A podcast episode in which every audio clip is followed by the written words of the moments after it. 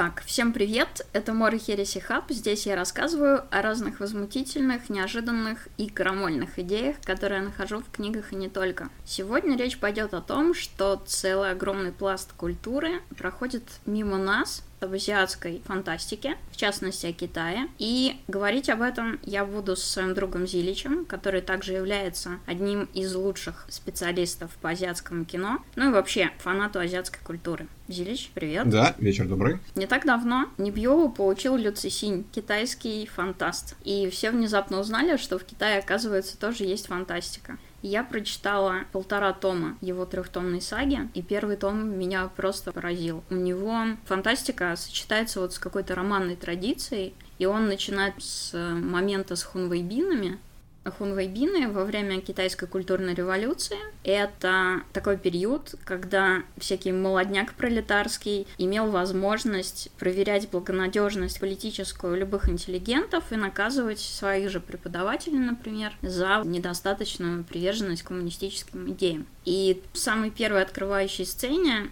Девочка смотрит, как наказывает ее преподавателя, отца. И меня просто убрал вот этот момент, где преподаватель должен доказывать всем окружающим, что те идеи в теоретической физике, которыми он занимается, они на самом деле не противоречат партийным каким-то вещам. И дальше он, отталкиваясь от этой сцены, переходит сначала к научно-фантастическому детективу, потом к каким-то проблемам контакта вообще, потом к проблеме решения задачи трех тел, которую, наверное, все, кто увлекается физикой, знают. И сам по себе роман, он развивается вот по такой вот спирали. Мы с тобой разговаривали о грустных щеночках, помнишь? Угу. Это такая фракция, которая негодовала, что Нибью и Хьюга получают разные лесбиянки, одноногие и китайцы геи. И я, честно говоря, несмотря на то, что я терпеть не могу эту фракцию, и я подозревала, что Люци Синь может быть не настолько интересен. А оказалось, что это очень крутой научно-фантастический автор. Ты вот читал, что тебе там больше всего вперло?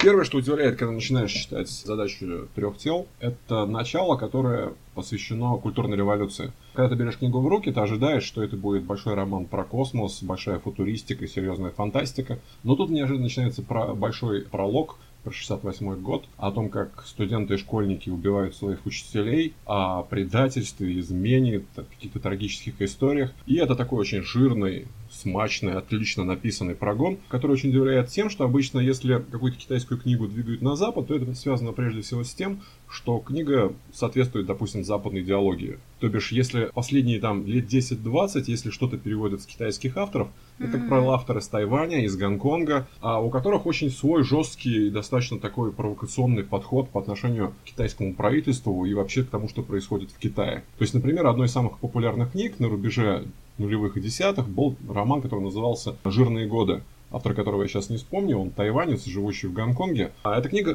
издавалась на английском раза 3-4 и была посвящена тому, что после очередного экономического кризиса, допустим, того самого, который был в 2008 году, мировая экономика лежит в руинах, но Китай, наоборот, начинает двигаться вперед и становится самой могущественной в экономическом отношении державой планеты. И вот в этом мире, где, в общем-то, как бы все восхищаются Китаем, где Китай процветает, главный герой, простой писатель, вдруг неожиданно обнаруживает, что все жители Китая не помнит, что было, допустим, в феврале 2011 года. Ну вот начисто просто никто не помнит, что, был, э, что было в этом феврале. Все помнят январь, все помнят март, а февраль как будто специально, так прямо каким-то загадочным образом вырезан из большой коллективной памяти.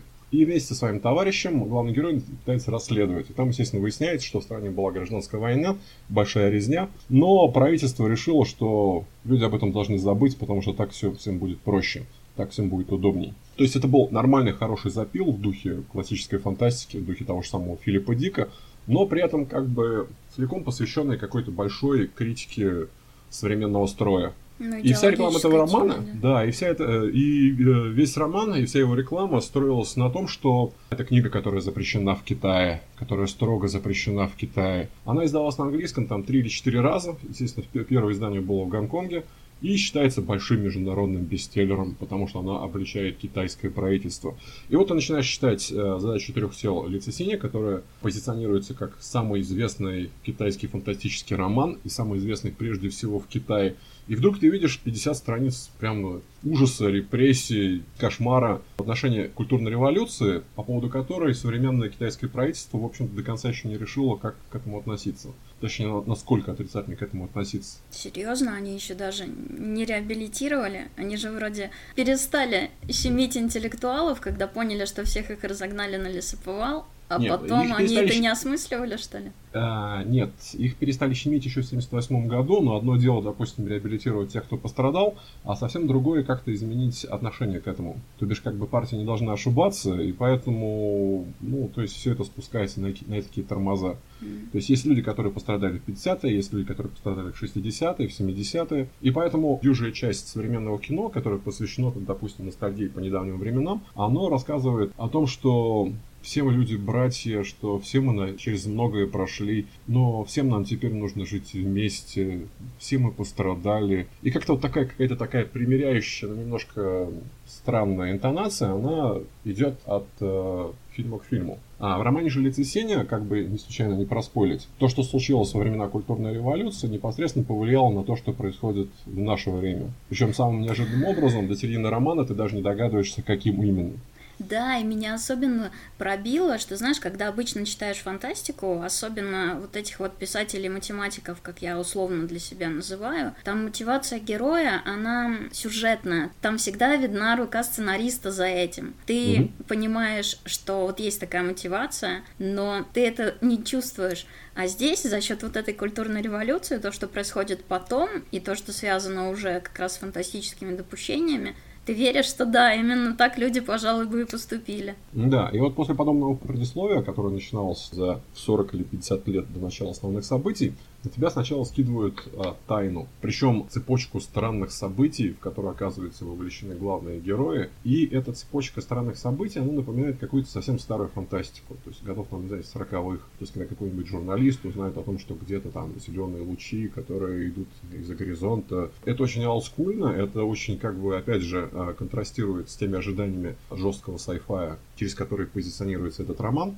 Но после этого нас ожидает еще несколько удивлений. То есть первая половина книги, она прям так э, смена нарративов, которые оставляют, э, не, не дают тебе сначала никаких ответов, а потом каждый раз ставят перед, заставляют тебя удивляться. Точно. Каждый раз ты думаешь, что ага, я уже все понял, к чему ведет. Оказывается, что ничего подобного. Да, но при этом э, вся эта интрига, она э, не эстетического толку, а какого-то совершенно такого олдскульного, такого напоминающего романа духе, не знаю, гиперболайт инженера Гарина. Из э, старых советских фантастических романов, которые были не про космос, а про борьбу с шпионами. Когда ты ожидаешь чего-то пропагандистского, ожидаешь каких-то штампов, фраз типа там «товарищ комиссар», будет выполнено. Но на самом деле все, что хочет использовать пропаганду, может быть идти через какие-то сюжетные ходы, э, сюжетные акценты, на которые ты, на первый взгляд, не обращаешь. И самое сильное впечатление лично для меня от книги «Задача четырех тел» заключалось в том, как, прежде всего, романа боролись с главным врагом. В романе выясняется, что главный враг – могущественная инопланетная цивилизация, которая в ближайшем времени уничтожит все человечество. Железно уничтожит прилетит и уничтожит. И значит, нужно готовиться к их прибытию и готовиться к тому, чтобы дать отпор. Но весь первый роман посвящен борьбе с внутренним врагом. Это настолько было неожиданно, я такого ни разу не встречал. Весь роман, все герои борются с пятой колонной. Как бы обычно в любом, даже самом хорошем романе, то есть есть определенное деление всех персонажей на черные и белые, хороших и плохих. А здесь четко есть пятая колонна пятая колонна, которая ну просто абсолютное зло. Причем зло свое. То есть есть зло, которое абсолютное зло, которое летит из космоса, а есть пятая колонна, которая прям вот пятая колонна. И в этом было как раз вот этот самый как раз какой-то такой прямо пугающий налет пропаганды, непривычный, которого, наверное, в отечественной литературе не было лет 50 если не больше. Ну, слушай, есть, но ну, они там не показаны как абсолютное зло. Там наоборот показано, что они вполне имеют право на такие вот поступки. Это необъяснимо, они ужасны, но они объяснимы. И, кстати говоря, там упоминается книжка «Освобождение животных», по-моему, она называется. Для 70-х это была такая мега-книга. Знаешь, экотеррористы всякие, которые спасают животных из mm-hmm. зоопарков, они были все вдохновлены вот этой книжкой. Эта книга говорит примерно следующее что человек, он осуществляет видовую дискриминацию, что все виды, животные, макаки, птицы и человек, они в принципе более или менее равнозначны. Они должны все иметь какие-то права, а человек узурпировал вот это вот доминирующее положение. и что человечество должно встретиться с кем-то более опасным, чем оно само. Потому что сейчас, получается, человек воспринимает себя как самый главный там, царь природы. Есть цивилизация значительно сильнее, и человек больше не царь природы. Там как раз момент вот с этим биологом, который пытается спасти ласточек, но у него ничего не выходит, потому что китайские крестьяне все рубят лес, чтобы продавать его главе администрации. Там вот эта вот часть, она как раз объясняет, почему они так действуют. Они хотят, чтобы человек столкнулся с кем-то таким же страшным, как человек является для животных и для вообще всех живых существ. И это тоже, знаешь, такая необычная очень штука. Ну, понятно, что Урсула Легуин тоже писала слово для леса и мира одно, что человек, там, эксплуататор тролливали, но вот именно в таком разрезе я вообще нигде это не встречала. А потому что здесь она непосредственно накладывается на то, что было в китайской истории совсем недавно. Это та самая знаменитая кампания против воробьев. Я думаю, ты знаешь. Ну, я-то знаю, да. Народ да, так то бишь может не где-то, знать. где-то в конце 50-х, а может быть я ошибся лет на 10 в какую-то сторону, было принято решение, что главная проблема сельского хозяйства в Китае это воробьи. И значит, если всех воробьев перебить, то, в общем-то, урожаи не будут страдать. И буквально там в течение одного года было убито миллионы, миллионы, миллионы воробьев. Ну А, да. Разумеется, на окружающей среде это отражалось самым негативным образом, то есть уже через лет 10 было понятно, что это большая биологическая катастрофа, но она очень сильно повлияла на развитие науки, литературы и вообще вот всей этики, которая была связана как раз с этой темой. И, в принципе, да, и поэтому в современной э, китайской фантастике, это я рассказываю с чужих слов, тема Гринписа и вообще борьбы как бы за экологию, она очень, очень популярна. Особенно из того, что переводится на хотя бы, например, на английский язык. То бишь есть достаточно известный роман автора, его зовут, по-моему, Ву Мин Yi, э, человек со сложными глазами, как раз которое было посвящено тому, что вот, это вот знаменитое Тихоокеанское мусорное пятно, оно вдруг неожиданно начало двигаться к одному из континентов. Дело в том, что Вицесенин считается одним из трех королей или там, Генералов. генералов, генералов фантастики. И вот то, что интересно, маленькое отступление в сторону. Если второго генерала на английский и на русский ни- никогда не переводили, если я не ошибаюсь, то у третьего как раз э, перевели один роман, и он тоже про экологию, про биотерроризм и тому подобное. Сейчас этот роман на Амазоне лежит бесплатно, его можно взять даже. Черт, надо брать. Ну, разумеется. Ну здорово, я, кстати, не знала. Вот по поводу культурной революции, ну, я догадывалась. Я, кстати, читала, что у них есть направление, которое осмысливало вот именно культурную революцию, как хунвейбины издевались над всякими интеллектуалами. Что-то литература открытых ран, или, ну, какое-то поэтичное такое вот китайское название. Поэтому удивилась, читая первую часть трех тел, потому что я не ожидала увидеть там диких лебедей. Ну, дикие лебеди это вот самая известная такая на Западе книга про вот этот период, где женщина описывала, как она была хунвейбином, и как это было мерзко. Ну, то есть, как ей приходилось себя заставлять участвовать во всех этих активностях. Я не ожидала увидеть такого же качества и такой же темы текста вот в фантастическом произведении. Я хотела затеять этот подкаст вот почему. Есть целая часть людей, которая, в принципе, не смотрит в эту сторону вообще. Не потому, что она не хочет, или там не потому, что она считает, что это сложно, а она просто в целом не рассматривает вот эту вот часть культуры. Есть западная культура, европейская, американская, и там человек для себя что-то пытается найти. И даже если он очень устал от поп-культуры, он все равно будет пытаться вот туда посмотреть. Вся часть вот этой вот гигантской Азии, которая продуцирует культуру в гигантских количествах, кому как не тебе, как бы это знать, даже вот в области кино, она оказывается такой черной, черной абсолютно черным пятном, где живут драконы, куда человек просто не смотрит. И мне хочется, чтобы люди туда смотрели. Поэтому Люцисень это хорошо, но Люцисень должен служить такой маленькой ступенькой вот в эту черную, черную неизвестность. Там проблема со всей восточной литературой заключается в том, что ее никто не переводит. Да? Получается, что у тебя есть целый топчик очень интересных книг или фильмов даже. Помнишь, как мы Вакамацу ждали, что его переведут Мгм. на английский пять лет? Рассказываю историю. Вакамацу классный режиссер. У него вышел фильм про Красную Армию. Я ждала, пока его переведут пять лет.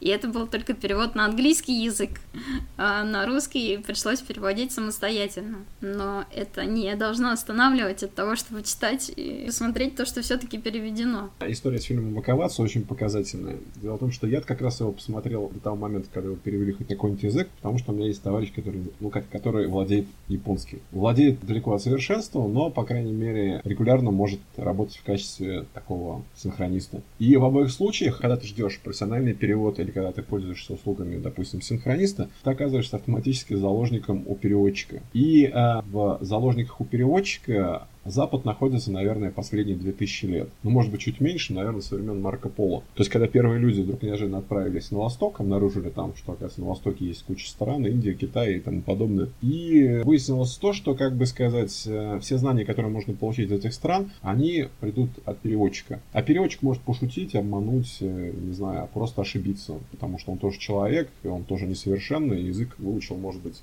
не знаю, от своего погонщика верблюдов. И поэтому в итоге там все средневековье, допустим, Европа считала, что на Востоке живут люди с собачьими головами и так далее, и так далее. И вот за, пол, за полторы тысячи лет ничего не изменилось. То есть дело в том, что когда разговор идет о культуре, о культуре в данном случае, допустим, азиатской, мы автоматически оказываемся, опять же, в заложниках у переводчиков. Но не в том смысле, что, что они могут ошибиться, перевести что-то неправильно, преподать это под каким-то совершенно внезапно придуманным контекстом, а от того, что, допустим, кого этот переводчик, в принципе, выберет переводить. Они создают свой канон. Да, даже не канон, а свой, а свой какой-то контекст. В каждой стране существует определенная культурная квота. Мы знаем, что в Японии есть много писателей, но мы выберем одного писателя, и он будет представлять собой и себя всю японскую литературу. Вот есть Харуки Мураками, он хороший писатель? Хороший. Отлично. Значит, мы будем каждый год переводить каждую новую книгу Харуки Мураками, и он будет занимать ту самую квоту на японскую литературу. То бишь, например, есть японское кино, в ней есть Такешу Китана. Хорошо, мы будем прокатывать каждый следующий фильм Такешу Китана. И это будет единственный японский фильм, который мы будем показывать в российских кинотеатрах. И подобная квота существует не только в России, а, но также и на Западе. В России переводилось очень много авторов, допустим, китайских, японских, по той простой причине, что тоже была норма, квота, но квота была шире, потому что было много переводчиков, каждый должен был сдать какой-то текст – но переводились преимущественно те, кто, допустим, являлись членами японской компартии. Большая популярность в нашей стране писателя-фантаста Кобабы связана прежде всего была с тем, что он на протяжении там, 10 или 20 лет являлся членом японской компартии. Он из нее, конечно, шумом вылетел, его практически выгнали, но зато, по крайней мере, все, шесть, все шестидесятники выросли на книгах, или семидесятники, на книгах Кобаба. Кобаба потрясающий японский сюрреалист. Читайте, кстати, все его. Но я не знала, что он был членом компартии. Ну, был, был. Ну, для него это очень хорошо, потому что он-то как раз отлично представлен сейчас. Ну, смотри, но Люцисиня же все таки перевели. Да, у феномена популярности Люцисини на Западе есть, есть свое второе дно. Дело в том, что последние годы все западные премии и вообще, собственно говоря, весь э, культурный контекст занят активными поисками diversity, то есть большого разнообразия. Для того, чтобы, допустим, если у нас есть 10 важных писателей, хотя бы 4 из них были женщинами, обязательно, чтобы были выдающиеся афроамериканские писатели. Американцам азиатского происхождения нужны были свои ролевые модели. Им нужны были свои ролевые модели, им нужно было самим а, как бы лишний раз продемонстрировать факт собственного существования. И поэтому примерно в 2012 или 2013 году вдруг буквально с нуля возникла как раз история с Лисицинем. Достаточно популярный писатель, иммигрант из Китая, выросший в Штатах, Кен Лю, которая много лет писала рассказы, много рассказов переведен на русский язык. В 2013 году его рассказ выдвигался на премию Хьюга «Стеклянный зверинец». И ему как раз для поддержки как бы всего вот этого движения, на которое он претендовал, не то, что мы, американские азиаты, мы тоже имеем право, мы тоже умеем писать, ему нужна была какая-то тяжелая артиллерия. И в этой самой в качестве тяжелой артиллерии а, он решил э, самостоятельно, с помощью своих товарищей, перевести на английский как раз, собственно говоря, трилогию Лисициня которая к этому моменту была выпущена в Китае уже как лет 8 назад. Роман вышел, роман был отличным, но он еще попал в нужный какой-то такой культурный контекст. То есть всем нужен был великий китайский писатель для той самой квоты, про которую мы говорили чуть, чуть раньше. И великий китайский писатель идеально в нее, в эту самую в квоту вписался. Как мы уже упоминали в сегодняшнем разговоре, обычно говорят про трех китайских генералов научной фантастики – так вот, второго и третьего, в общем-то, не трогают. После того, как на английский были переведены э, три романа из как раз цикла «Задачи трех тел». После этого был сразу переведен четвертый роман «Самое как в Лисицине», потом сборник рассказов, и его будут продолжать переводить дальше. Может быть, он единственный приличный из этих трех авторов, я не знаю. Никто не знает, кроме читающих на китайском. Но суть в том, что Лисицини будут продолжать издавать дальше, просто потому, что он уже человек он уже с премией Хьюга. Да, он уже с премией Хьюга, он уже большой классик. И, в принципе, а какие-то все остальные авторы с ними связываться, их нужно, опять же, раскручивать. У тебя уже есть бренд, у тебя уже есть свой Человек-паук, зачем, как бы, придумывать что-то другое?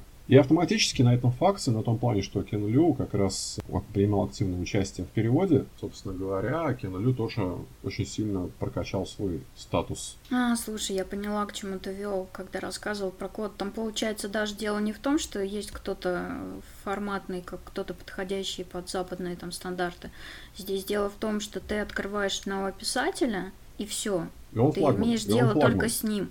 И ты как читатель ждешь, ага, значит, они переведут еще что-то еще, а они этого не делают, а просто продолжают издавать и переиздавать одного писателя, потому что так проще. В Японии есть своя премия Хьюга, в Китае есть своя собственная премия Хьюга. И казалось бы, было бы логично, если вам не наплевать на китайскую или японскую фантастику, просто переводите каждый год тот роман, который взял главную премию за лучший роман. Ну, бы один. Бы, это, это как бы логично, это как бы правильно, то есть, вероятнее всего, это достойный роман. Но нет, вероятнее всего, переводчики издательства будут издавать того писателя, который, возможно, уже вышел в тираж и впал в маразм. Потому что, ну, как бы это проверенное имя, его знают, его помнят, его, возможно, даже любят. А, слушай, кстати говоря, вот о школе советского перевода, так как мы с Китаем вроде как были братьями, переводилось много стареньких вот китайских рассказов, и книгу, помнишь, ты про нее говорила, записки о кошачьем городе, ты ее читал? Угу. И ты рассказывал, что там проводятся смешные параллели с интернетом. Расскажи. Китайская фантастическая литература, она начиналась где-то в начале 20 века. Э, с тех моментов, допустим, появлялся какой-нибудь начинающий писатель, которому нравится западная культура, он начинает переводить на китайский Жюля Верна, параллельно, допустим, что-нибудь пишет сам – и, разумеется, как бы сказать, первая протофантастика, ну, точнее, первые фантастические романы, которые выходили в Китае, они были такие ученические, они еще так отдавали 19 веком, в лучшем случае приключениями Жюля Верна, в худшем случае это как раз там, не знаю, Томас Мор и так далее, то есть вот это про путешествие на Луну, то есть какие-то вот эти самые как произведения, допустим, века из 18-го. Ну да. И примерно в таком же ключе, наверное, было написано самый известный китайский фантастический роман первой половины 20 века. Называет он «Записки о кошачьем городе». На русском эта книга издавалась раз пять. Вот просто реально. То есть ее там я видел издание там конца 60-х, начала 70-х. То бишь, это книга, которая очень популярна в нашей стране, возможно, не только в нашей стране, и, в принципе, заслуженно популярна. То есть ее писатель, а, она была написана в 1932 году, и рассказывала о том, как китайский космонавт отправился, по-моему, на Марс и обнаружил, что там живет цивилизация разумных кошек. А так как у космонавта были спички и револьвер, то он, в общем, неплохо поднялся в этом обществе. Суть шутки про интернет заключалась в том, что вместо интернета в книге изображался скорее опиум. Космонавт обнаружил, что все кошки едят цветы, дико с этого кайфуют и, в общем-то, больше ничем не занимаются. Но все, что сопровождается как раз их этот самый ленивый, бесполезный, бессмысленный образ жизни – оно как раз идеально переписывается и на современность, и на интернет, ну и на все прочее. То бишь это прежде всего ну, не сатира, а такой большой важный социальный комментарий на тот Китай, в котором, собственно говоря, автор книги жил. А это был как раз Китай между, то есть перед Второй мировой войной, перед вторжением японцев. У человека, кстати, тоже в контексте нашей истории, тоже достаточно грустная история. Перед войной он уезжал в Европу, он жил, по-моему, во Франции, в Штатах, а потом после революции вернулся в Китай, Надеюсь, что после революции будет клево. Но клево как-то не наступило, и история, в общем, писателя Лауше закончилась тем, что его встретили хунвейбины, очень сильно его избили, а утром его нашли мертвым в ближайшем озере. И до сих пор как бы неизвестно, то ли хунвейбины его еще раз пришли и утопили, либо он с горя и с позора сам собой покончил. И это, в принципе, да далеко, далеко не единственная история. То бишь, дело в том, что как бы все, кто пытались писать фантастику в Китае, допустим, годов до 60-х, там, в общем-то, каждый второй не пережил конвойбинов и всего прочего. Причем самое смешное, что после того, как в конце, уже в конце 70-х культурная революция закончилась, и, казалось бы, закончились самые жесткие репрессии, в Китае снова вспыхнула как раз такая интерес к фантастической литературе. То есть в 80-е начали писать детские повести о том, как там маленькие китайчата, пионеры отправлялись в прошлое, отправлялись э, на Марс, на Венеру. Ну, короче, неожиданно... старика Хаттабыча начали да, писать. Но неожиданно стукнул 83 год, а в 83 году в Китае была новая кампания политическая. Борьба с поклонничеством перед Западом и моральным разложением. И досталось фантастам тоже по полной программе. И, в общем-то, получилось так, что нормальная китайская фантастика начинается реально в 90-е годы. Как раз вот этих самых трех генералов, все эти три генерала и как бы все их современники, большие писатели, фантасты. Это люди, которые начали писать фантастику, когда им было уже хорошо за 40. Первые 40 лет своей жизни они работали в колхозах, на стале литейном. Ну, то есть они испытали культурную революцию по полной программе на собственной шкуре. Да. Поэтому у них несколько такое менторское, возможно, уже не актуальное переполненные какими-то этическими вопросами отношение как раз к темам. Пытаются передать свой опыт и поучить, но это понятно. И в целом, мне кажется, все-таки, что с научной фантастикой дела в Китае обстоят, ну, по сравнению с Западом, наверное, так себе. Но вот фэнтези, вот это вот совсем другое дело. У них огромная насколько я понимаю, Да, огромная традиция. такая зона, начиная от старых эпиков до современных всяких фэнтези с продолжением. И вот это, видимо, желание, знаешь, как-то сбежать от этих всех проблем хунвей, хунвейбинской валки леса, оно способствовало тому, что у них развилась офигенная школа фэнтези. Сейчас в том числе и киношного фэнтези. И ты еще рассказывал, помнишь, про чувака, который пишет фэнтези эпики. Я надеюсь, ты про него расскажешь сейчас. У него тоже была довольно Угу. упоротая биография. У китайского фэнтези очень длинная традиция. Традиция в несколько столетий. Традиция там, начинающаяся с путешествия на запад, с приключений царя обезьян Суньюкуна, и даже раньше, и гораздо раньше. В современном фэнтези есть два или три направления, про каждое из которых, наверное, стоит сказать отдельно, потому что они, естественно, похожи на то, что существует в западной практике. Самое популярное направление называется уся. Это то, что пишется на английском вуксе. Это романы про пространствующих меченосцев. Это то, что наверняка все видели в гонконгских фильмах. Мастера кунг-фу путешествуют, ищут себе соперников, защищают. Да, да, да. Это приключения. Моя любимая тема. Это приключения странствующих меченосцев. Это Уся. Там были свои звезды, там были свои великие писатели, море канона, про которые стоит рассказать, наверное, подробно там. То бишь, Давай, например, рассказывай. Мочи.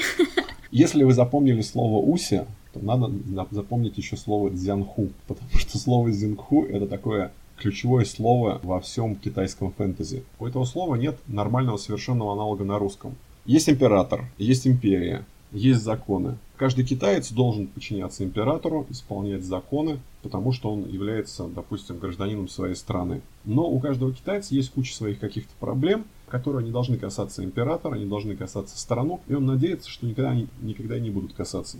Тысячи деревень по всему Китаю. В каждой деревне есть свой чиновник. Чиновник, которого прислали из центра. Главным авторитетом в деревне является не он, а является, допустим, местный староста. Если в деревне что-то произошло, кто-то что-то украл, кто-то кого-то убил, то деревенские, разумеется, попытаются разобраться сначала между собой.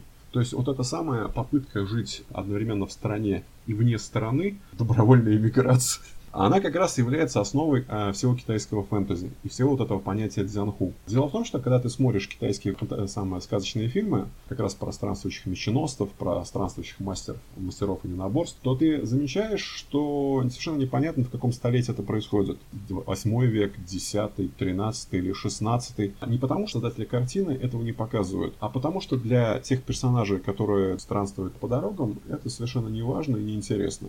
Они живут в своем дзинху. А, ты имеешь в виду, что это такой условный мир, и это может быть любая эпоха, просто он живет вот в этом отрезанном от императора как, как каком-то своем участочке. Не, не, он не отрезан, он одновременно существует внутри, как бы сказать, империи. Но, Но в двух этом- мирах. Да, но, да, дейст- но действует в своем локальном мире. но следует тем правилам, тем понятиям, тем интересам, которые интересны конкретно взятому человеку. И, допустим, в современном мире э, понятие дзинху тоже существует. Ну, в России точно, судя по тому, что описал. Если говорить, опять же, про Китай. То есть есть, допустим, дзинху, бан- сам бандитское дзинху. То есть бандиты до сих пор живут по понятиям.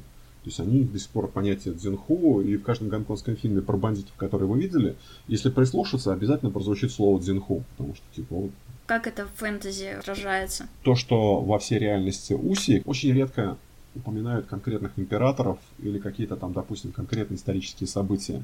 Как правило, это такая условная, условная эпоха. Это же классика для фэнтези. Условное средневековье. Да, но она при этом как бы вписанная все-таки в какую-то эпоху. Это вроде бы эта эпоха, которая почти узнаваема, но при этом никаких конкретных исторических личностей там нет. Да. Последние сто лет в этом жанре было несколько очень важных авторов, о которых, в принципе, знает каждый, кто смотрел хотя бы 10-20 китайских или гонконгских фильмов. Самый первый из великих авторов китайского фэнтези это писатель по имени Ван Долу. Человек, который написал «Крадущийся тигра, притаившегося дракона». Вот фильм знают, мне кажется, многие. Да. Автора вряд ли. Фильм собрал, фильм собрал очень много, очень большие деньги, фильм получил очень много Оскаров. И, в принципе, все ожидали, что из-за того, что фильм настолько популярен, что роман Вандулу переведут на английский. Этого за 18 лет так и не произошло. А два года назад, когда Netflix решил снять продолжение «Крадущегося тигра», все снова ожидали, что наконец Вандулу будут переведен на английский. Нет, они наняли американского писателя для того, чтобы написать новелизацию. «Крадущимся тигром» а, получилась очень серьезная проблема. Это пентология, это цикл из пяти романов. И «Крадущийся тигр» — это экранизация четвертого романа. Все романы как бы можно читать самостоятельно, но на самом деле в общем контексте это примерно как, допустим, начать читать начать экранизировать «Игру престолов» с четвертой книги. Ну, четвертая книга, конечно, норм, но без первых трех она как, как бы ни о чем. Они склонны выпускать много томов. И мне кажется, те любители фэнтези, которые вот прям сгорают от желания читать продолжение бесконечно, и им в китайское фэнтези – как раз автор Вондолу известен тем, что он написал достаточно немного. Он написал там, по-моему, 10-15 романов. В цикле про грядущего дракона было всего 5 книг. Ну, это нормально. Это... Да, причем, а, на французский они, кстати, переведены. На английский, на английском, на русском их, естественно, нету. Если не ошибаюсь, э, в конце своей жизни он тоже вернулся в Китай, а в итоге... Его, его тоже побили хунвейбины? Нет, э, его даже бить не стали. Его просто отправили школьным учителем в деревню, и он там помер от туберкулеза. Господи. Это грустная история. Мне кажется, Китай ненавидит вообще всех фантастов. Но есть автор, который еще более известен. Автор, которого на китайском называют Зиньоном, но, допустим, когда издают на английском, называют как Луис Ча. Луис Ча это большой классик уровня Толкина и же с ними. То бишь, самые известные это легенды о героях Кондоров. Это книга, которая, по-моему, экранизирует каждые пять лет. То бишь, либо полнометражными фильмами, либо перезапусками сериалов. Э, это очень популярная тема, очень популярная история. И так э, Луис Ча, он прожил почти сто лет, он скончался два месяца назад. Он был персонажем для китайской культуры, не знаю, уровня, допустим, Стана Ли. Ну, то есть он на английском есть, его, по крайней мере, можно почитать. Все не так просто. Ага, ну-ка. Да, а, дело в том, что, как бы, опять же, если говорить про жизнь, а, про жизнь этого самого Луиса Ча, у него, его отца в свое время арестовали и расстреляли. Его из-за этого не взяли в старшие классы, потому что у него там, как бы, отец ну, враг, враг народа. народа да, да, да. да, естественно, после этого Луис Ча со временем бежал в Гонконг. В Гонконге стал писать сценарии и стал писать книги. Открыл свою собственную газету. И в эту газету начал строчить свои романы. У него была норма 10 тысяч иероглифов в день. И он написал там очень много этих самых романов, прям очень капитально больших книг. Дело в том, что эти книги прямо были невероятно популярны. Настолько популярны, что большим фанатом Луиса Ча был Дэн Сяопин. И это очень известная история. После того, как закончилась культурная революция, а, Луис Ча был первым иностранным писателем, который встретился с Дэн Сиапином, который приехал в Китай и встретился с новым китайским а, генсеком. То есть после этого он прямо так вошел в китайский канон, его признали великим китайским писателем. Он, естественно, жил в Австралии и никогда больше в Китай не возвращался. В общем, но его э, романы, экранизации как раз его книг, они были невероятно популярны и остаются популярными по сей день. Да, и вот несмотря на все, на, на весь этот статус, получилось так, что на английском его толком как бы и не издавали. Было, две книги были переведены в 90-е, они издавались гонконгским издательством Oxford Press. Потом было несколько фанатских переводов, которые лежат в инете. Причем я, например, до сих пор ни одной книги его не пробовал до недавнего времени. И вот в этом году, опять же, скажу второй раз, писатель скончался два месяца назад, вдруг неожиданно решили переиздать все книги, которые были переведены на данный момент. И сейчас самый известный, собственно, его цикл, это как раз про легенды о героях Кондорах. В январе выходит уже второй том. На обложке написано, что это китайский Толкин, это главная фэнтези китайская Эва и, ну, и так далее. по-честному. Да, да, да, да, да, да, да. Для этого надо умереть, умереть, чтобы тебя так назвали. Возможно, да. Уже в новом переводе, уже не фанатском, в переводе какой-то крупной переводчицы, которая там переводит исключительно какую-то большую классику. Так что в ближайшем времени, похоже, нас ждет много переводов Луиса Ча, хотя бы, хотя бы на английский. Ну да, на русском, на русском-то уже я и не надеюсь, но на английском mm-hmm. я бы с удовольствием почитала. Но это круто. Но дело в том, что, как и в случае с тремя генералами научной фантастики, китайцы очень любят обобщать и давать титулы, причем титулы не король, а, допустим, там вот три короля или там четыре короля. То же самое есть, опять же, с китайским фэнтези. И то есть Луис Ча, он один из трех, как раз, собственно говоря, королей э, жанра Укси, сам жанр Уси. А кто А, остальные авторы это Гулон и Люн Юшен, собственно говоря, которых экранизировали тоже бесконечное количество раз. Достаточно вспомнить там «Семь мечей», «Невеста с белыми волосами», «Семь оружий», «Летающий кинжал». Если вы смотрите китайское фэнтези, из 90-х, из нулевых, то наверняка вы, по крайней мере, знаете эти сюжеты а может быть даже и помните. Но с этими авторами была несколько иная ситуация. Луис Ча писал жесткое уся, то есть просто про людей с мечами, которые ходят по стране и геройствуют, то у остальных двух авторов уже началось такое фэнтези несколько другого закласса. А Гулон, то есть про него обычно говорят, то, что он слишком любил западную литературу, поэтому в его стиле было слишком много там Хемингуэя и Джека Лондона. То есть а... не одобряли. Ну, как, как, как бы да. Э, уже как бы отступал от исторического контекста, делал все более условно. Классическое, допустим... Крутой чувак, похоже. Да, в классическом Усе любили, допустим, все-таки упоминать какие-то исторические факты, и поэтому обязательно были два а, антагониста. Это, это монастырь Шаолинь, это обычно хорошие бойцы, и mm-hmm. э, гора Вудан, как раз монастырь Сангара Вудан, ну, это, да, это, это плохие засранцы. бойцы. Да, да, да. Ну так вот, опять же, авторы типа Гулона, они как раз э, уже начали отказываться от Шаолини, от всего прочего. Они сразу начали придумали, что вот есть секта Небесной горы. Секта Небесной горы сражается с сектой там огненного лиса или чего-нибудь еще. А переходит на совершенно какой-то другой уже...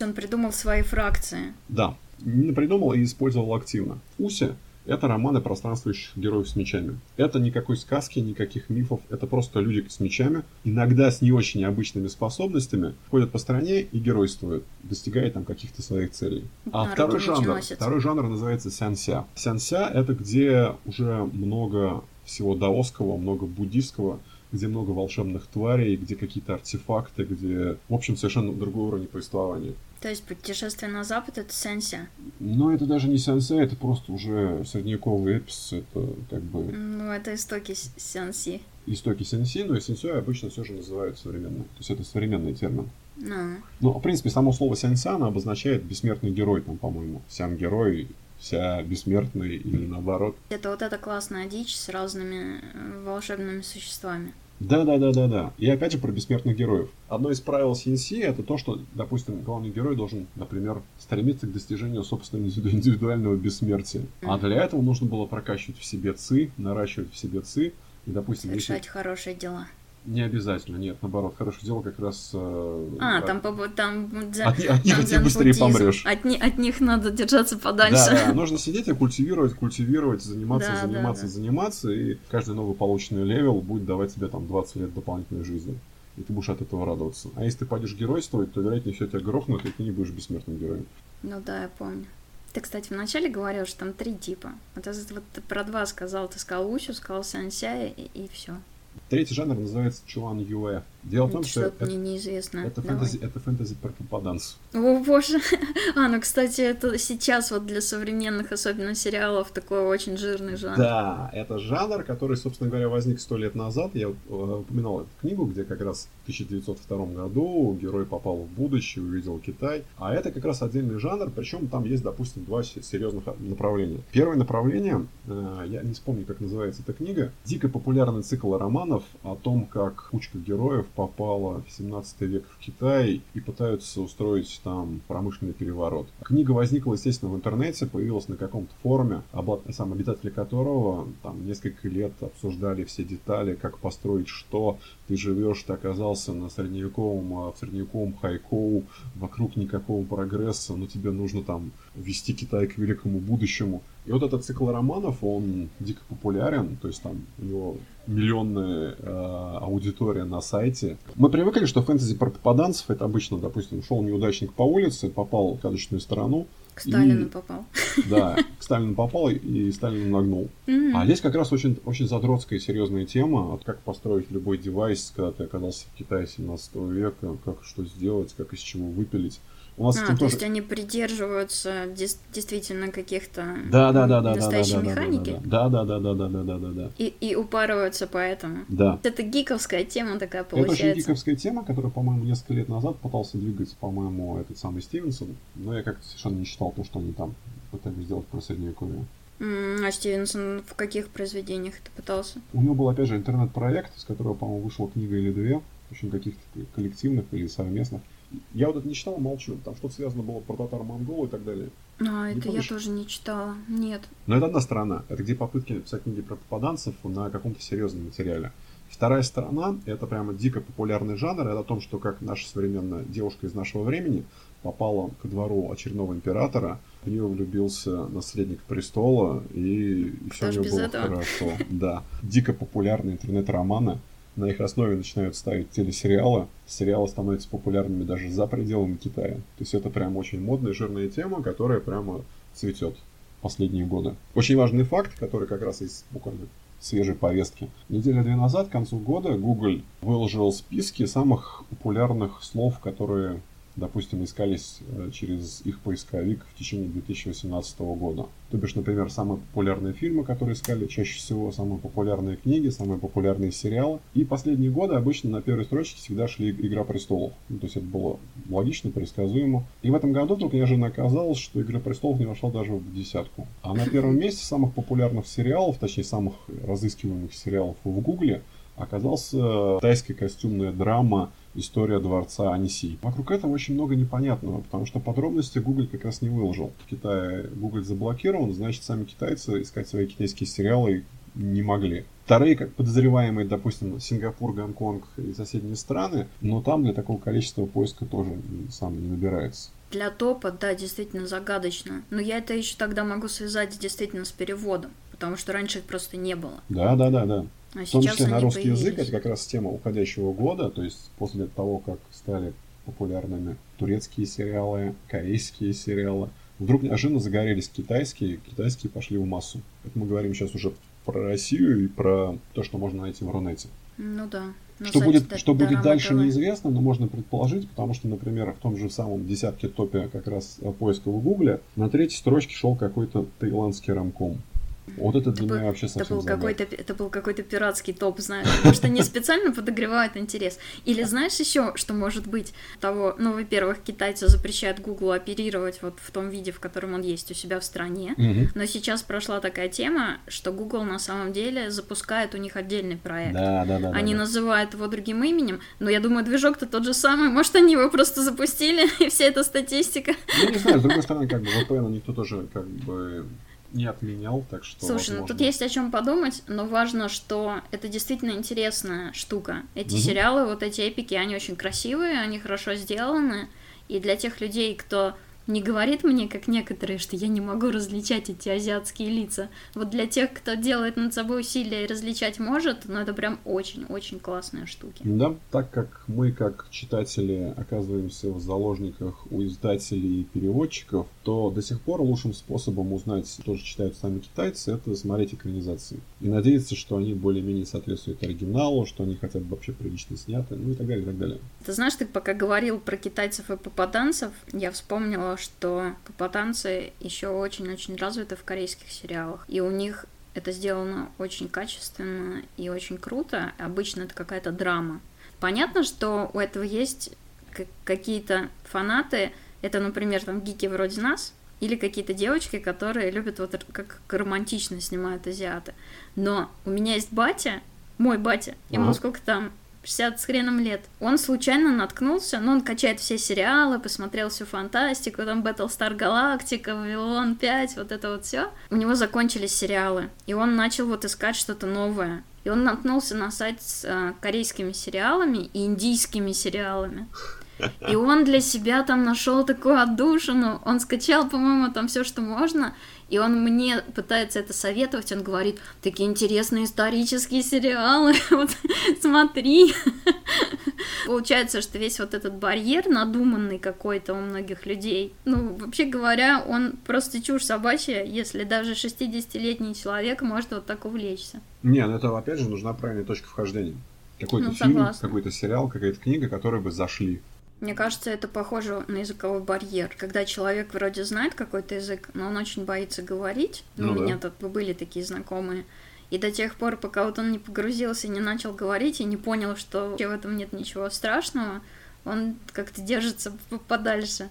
Нет, то, что ты сказал, это второй барьер. Первый барьер это предубеждение. Потому что у каждого человека есть предубеждение. То есть, допустим, то, что индийское кино, это вот сейчас начнут танцевать. Китайское кино, это вот сейчас Джеки Чан. Ага корейское кино, это значит сейчас будет шутка про Ким Чен Ира. Ну, ну, то есть набор стереотипов, которые не то чтобы отталкивают, а не вызывают, то есть не такая автоматическая реакция у человека защитная. А вот про китайцев еще интересная штука была. Ты говорил про современное фэнтези, и ты мне рассказывал, что у них есть еще такая сериальная модель, когда автор каждую неделю пишет какую-то главу, и народ все вот это вот читает, помнишь? Да, да, да, конечно.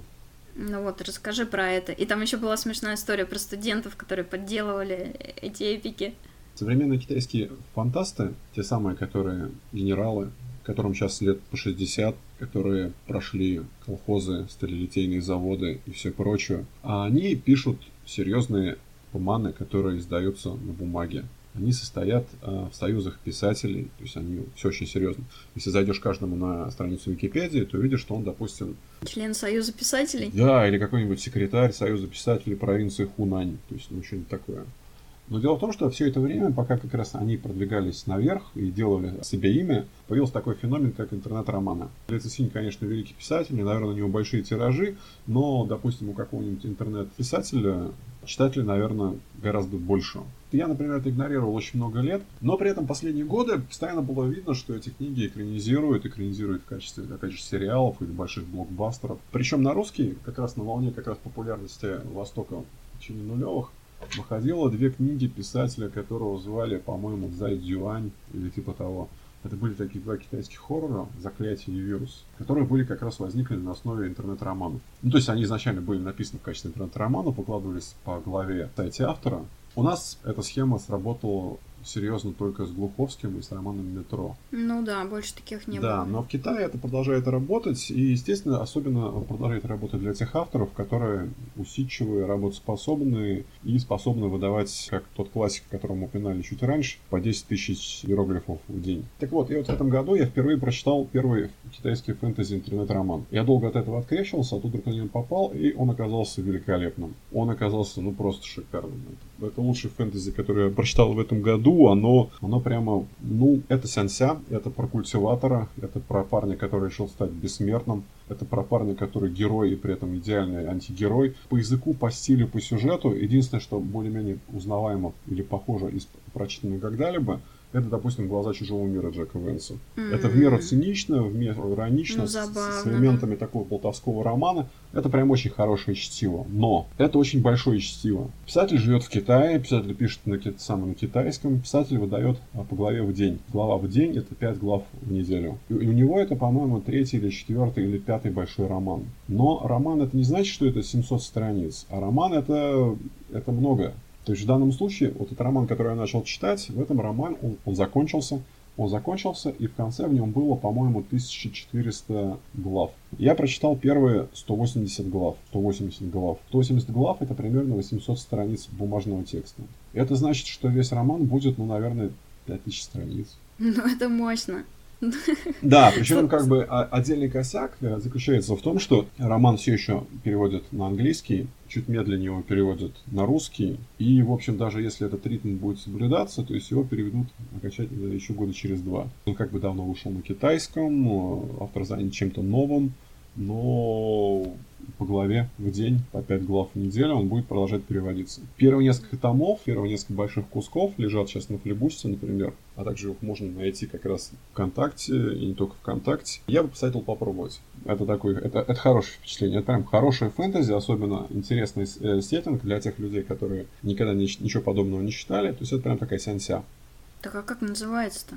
По-английски называется «Вечная воля», а по-русски, по-моему, по имени персонажа Я Бай Сяо Чунь. Фиг запомнишь, но как бы, я думаю, там где-нибудь в описании будет написано. Ну хорошо. Ну и на английском люди читают. Ты говорил, что там целые фандомы складываются. На английском, собственно говоря, китайский, э, сам китайский фэнтези переводится очень много лет. Плюс за последние лет 10 регулярно попадались какие-нибудь, допустим, скандалы. Когда выяснялось, что, допустим, те американцы, американские парни, которые переводили китайский роман, оказывается, его придумывали, может быть, даже на все сто процентов. Ну а как? Ну а в чем скандал? Вот подумай. Два классных студентика-писателя написали классный эпик все думали, что это китайский эпик, и все были довольны и говорили, боже, как прекрасно, дай нам еще. А потом они узнали, что эти студентики вовсе не китайцы, и такие, фу. А как бы, я не знаю, возможно, был ли он классным э, или Мне кажется, бы... это странно. Да, но здесь остается несколько моментов, даже не ощущение наебалого, а ощущение, возможно, в оригинале это было про другое, возможно, там было про что-то еще лучше или еще mm-hmm. хуже или что-то так. У тебя есть э, толмач, который переводит, ты не знаешь его мотивацию, ты не знаешь, что ему интересно, что ему не интересно, но ты автоматически оказываешься в его заложниках. Причем неважно, толмач работает на себя, работает на императора или работает на какое-нибудь маленькое издательство на севере Англии.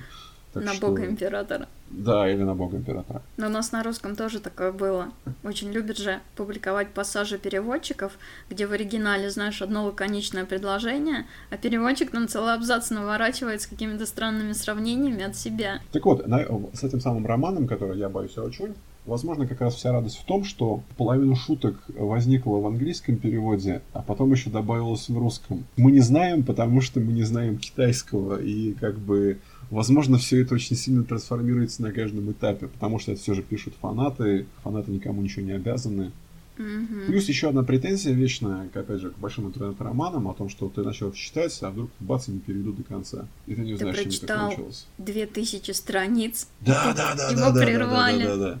Ты приезжаешь в Китай, и, и как, в, как в фильме «Догма», это вы писали этот роман. И даешь пинков. Ну, вот примерно так. Слушай, кстати, у нас вот такая вот модель поглавного выкладывания, она у нас тоже есть. Но у нас она, ей пользуются только те, кто пишет в основном любовные романы. Есть такие сайты типа Продамана, Литнета и других самоздатовских сайтов, они mm-hmm. захвачены в основном тетками, и работает это так. Они выкладывают главу и заканчивают ее, ну, каким-то таким простецким хуком. Ну, например, то, что она увидела, заставило ее глаза расшириться.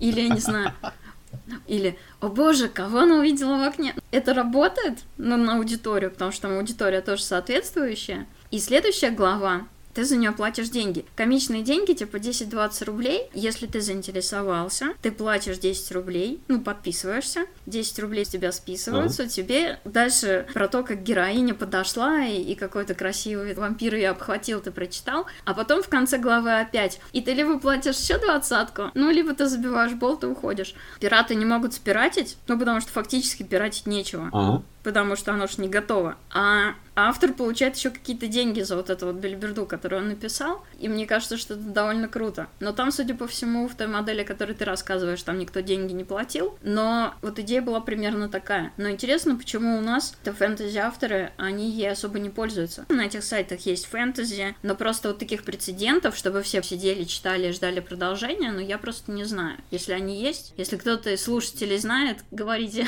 Вероятнее всего, деньги присутствуют Э, в каждой из перечисленных схем. В том же самом переводе на русский этого романа про Байса Рачуни, там тоже, если ты на халяву можешь прочитать на данный момент 200 глав, а с оформленной подпиской уже 400. Ну, ну это, бишь, кстати, круто. Да, это, это очень хорошо. Автор оригинального романа наверняка живет тоже, собственно говоря, на то, что пишет. То есть, возможно, он получает с каждой главы, или я, или я не знаю. Если это выходит исключительно в интернете, не издается, то, вероятнее всего, как раз бабло течет ему как ну, раз Вероятнее, да. Вероятнее всего, что модель похожая, потому что ты говоришь, что он обязательно пишет 10 тысяч знаков, он, угу. значит, либо каждый день выкладывает, либо раз в неделю, либо там два раза в неделю. Вот у нас тоже такие сайты, как бы технические сайты для этого у нас есть, но реально там всякое говнище. Я хочу, чтобы у нас тоже были такие классные эпики. Я почитала. Но у нас как что-то не Но опять же, это, это во, многом, во многом связано с традициями. Я упоминал до этого как раз про, про Ильича, который писал по 10 тысяч иероглифов в день. Это то же самое интернет-роман, только который издается в газете. Пять раз в неделю выходит газета, и там несколько параллельных книг, допустим, какие-то материалы, кусок книги. Я, например, когда был маленьким, я покупал местную газету, и там каждый день по кусочку каких-то произведений печатали. Их, надо было, их можно было вырезать и собирать. Я помню, например, это самая пионерская правда, в которой издавались этот, а, повести про Алису Селезневу, Киру Баучеву. И там тоже это было, то есть в каждом выпуске главка, одна страничка. И... Не, ну это газетная модель, это когда тебе просто произведение растягивается на целую кучу времени. Нет, так оно, и, оно еще и параллельно пишется. В случае с пионерской правдой я больше чем уверен, что оно было готово, но в случае с китайцами, опять же, с Луисом Ча, а он писал каждый день. Поэтому как раз переход с газет на интернет-сайты в Китае и то, насколько популярна, опять же, интернет-практика романов, а, точнее, практика интернет-романов в Китае, она из того, что как бы существовало до этого. Традиция не умерла, традиция живет, и традиция продолжает приносить денег. Ну, Теперь да. слово новое, как бы интернет-роман, но при этом суть примерно то, что было до этого. Ну что ж, я устала, хочу уже выпить чайку, может, хватит? Я думаю, вы не удивитесь, если я скажу, что мы болтали в целом около двух часов, и мне пришлось добрую половину из этого вырезать. Если вам стало интересно почитать тех писателей, о которых мы говорили, более подробная информация содержится в описании к подкасту. Загляните туда, там очень много интересных ссылок. Это был Амор и Феликс Зилич. Если вы хотите почитать про азиатское кино, нет лучшего источника в Рунете, чем блоги Феликса Зилича – а если вам нравятся мои странные подкасты, то забрасывайте мне баксы на Патреоне. Всем пока и с наступающим. Это был Хереси Хаб.